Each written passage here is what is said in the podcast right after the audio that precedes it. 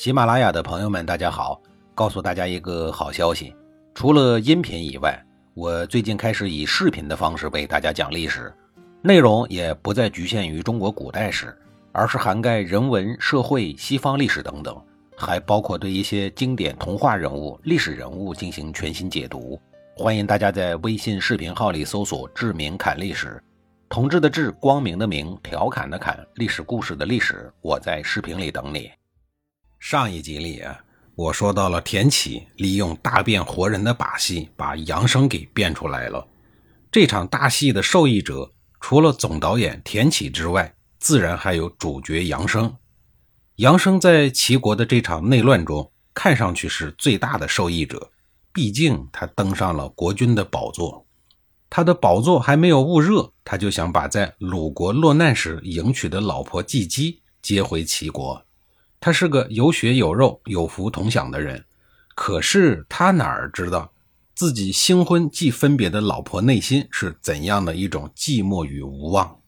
这时候，他的亲叔叔季房侯钻了空子，竟然一举攻塌了季姬脆弱的心理防线。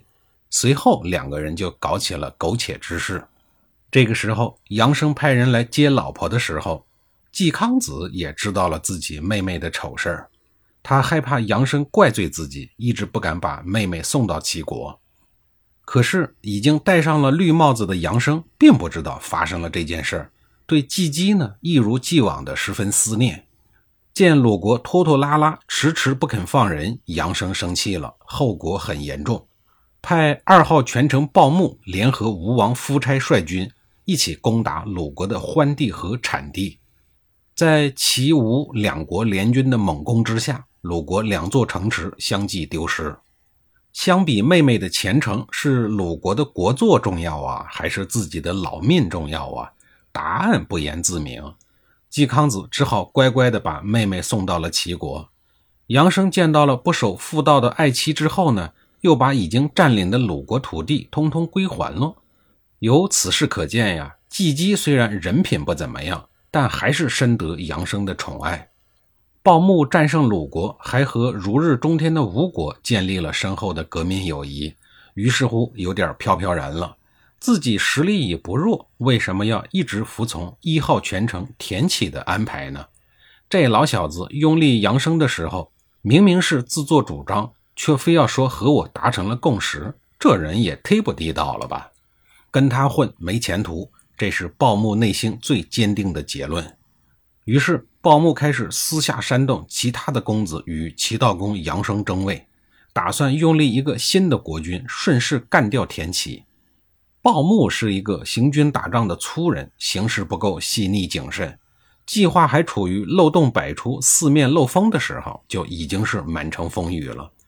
耳朵不聋、眼睛不瞎的杨生对鲍牧说：“有人告你的状，请你啊，先带三分之一的财产搬到陆地去，接受双规。”意思是说呀，你老老实实的在规定地点、规定时间内把问题交代清楚了。如果真有歧视，我愿意饶你一命，还允许你带一半的财产出国逃命谋生。如果是诬陷，那你就回来官复原职。鲍牧摊上杨生这么一个君主，真是好命啊！当年周文王被商纣王封为西伯侯之后，作为国家高级公务员。对社会现状不满，连抱怨的话都没说，只是叹了一口气，就被商纣王扔进了大狱，差一点儿就身首异处。面对杨生的安排，鲍牧没有道理不同意呀。但是走到半路，杨生又下命令，只让他带两辆车子走。等到了陆地以后，就又下令把鲍牧抓起来，一杀了事儿。这件事儿史书上田启始终都没有参与，但不难看出。田启绝对是幕后人，因为拥立杨生功劳最大的就是鲍牧和田启。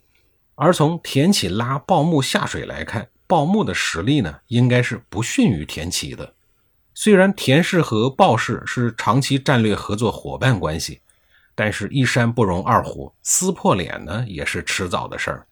鲍牧自己心怀不轨，而田启正好躲在暗处帮助杨生谋杀了他。自己呢，却装成无辜的样子，这种调虎离山的高明计策，爱情之上的杨生估计是想不出来的。要说杨生呢，真不是一个聪明人。其实齐国比鲁国实力强不少啊，何必再麻烦请吴国出兵呢？你要做的就是决心抢回有被公序良俗的老婆而已，仅此而已。我估计他呀，不知道请神容易送神难这个道理。杨生派公子绰到吴国辞谢出兵，但却被吴王夫差给拒绝了。夫差说：“去年我听到你们君王的命令，今年又改变了。”我不知道该听哪一个命令，还是让我亲自去问一问吧。吴国都打完胜仗了，为什么还继续赖在北方不走呢？因为盘踞长江下游的吴国是一个后起的诸侯国，这些年在南方可以说是混得风生水起。夫差的父亲阖闾还曾经攻破过楚国的都城，夫差本人又降服了越王勾践，在南方内疙瘩可以说是打遍南方无敌手。连二愣子楚霸王都拿吴国没有办法，可是即便这样，吴国的存在感还是很低的。因此啊，吴国早就想到北方中原来搞搞事儿，提一提自己的知名度。中原这个被称为“陆”的地方，是天下之中，是富饶之地，历来为天下诸侯们所觊觎。中原的边缘地带就是楚国、秦国、齐国、燕国等等。在外面呢，就是戎狄蛮夷部落，不管是名正言顺的诸侯国，还是被视作非正统的戎狄蛮夷，世世代代都对侵犯中原乐此不疲。因此，处于中原东南边缘的吴国自然也不例外。这些年来，地处中原地带的齐、郑、宋、鲁、魏等中原国家一直都内乱哄哄，正是他们孱弱的时候，也正是敲打他们的有利时机。吴王夫差正摩拳擦掌找机会呢，就收到了鲍牧的邀请。好嘛，吴国上下全都精神抖擞了起来。夫差赶紧整顿军备，派出了精兵强将，与齐军联合在一起，借着帮杨生抢老婆的理由，一起猛攻鲁国。所以，不聪明的杨生给夫差提供了一个北上的绝佳借口。再所以，夫差既然劳师动众的出来了，怎么肯就这样回去呢？真的就是为了帮你抢老婆呀？您那个给您戴绿帽子的老婆有那么值钱吗？随后，夫差就在齐国的南部纠结了诸国、谭国等小国，准备在北方干一票大的，打算和曾经的霸主晋国或者齐国较较劲，最不济郑国也行啊。结果还没有等夫差正式出手呢，齐国又出了一件大事儿。在位仅仅四年的齐悼公杨生死了，他的死也是一笔糊涂账。总而言之，他没有善终。